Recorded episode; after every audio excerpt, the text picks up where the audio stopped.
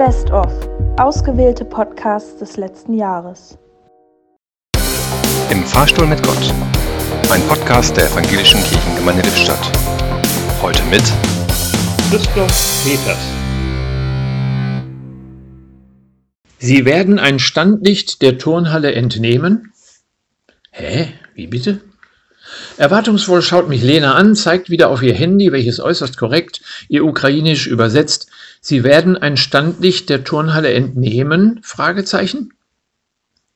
Irgendwann dämmert mir ihr Wunsch und ich pruste vor Lachen. Sie hat das Kinderzimmer unseres Sohnes in eine Turnhalle verwandelt und möchte die Nachttischleuchte entnehmen und an ihr Bett setzen. Da, sage ich in korrektem Russisch, sehr viel mehr kann ich auch nicht. Wir verstehen einander überhaupt nicht, aber wir verstehen uns prächtig. Und wenn es daneben geht, lachen wir alle fünf.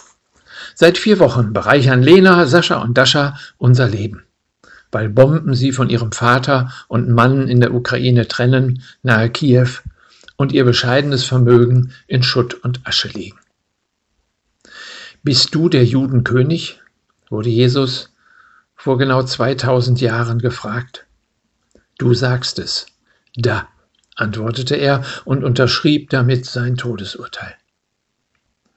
Wenn wir nicht die gleiche Sprache sprechen, können wir Bomben werfen, oder Hinrichtungen anordnen wie damals oder voneinander lernen und gelegentlich herzlich lachen.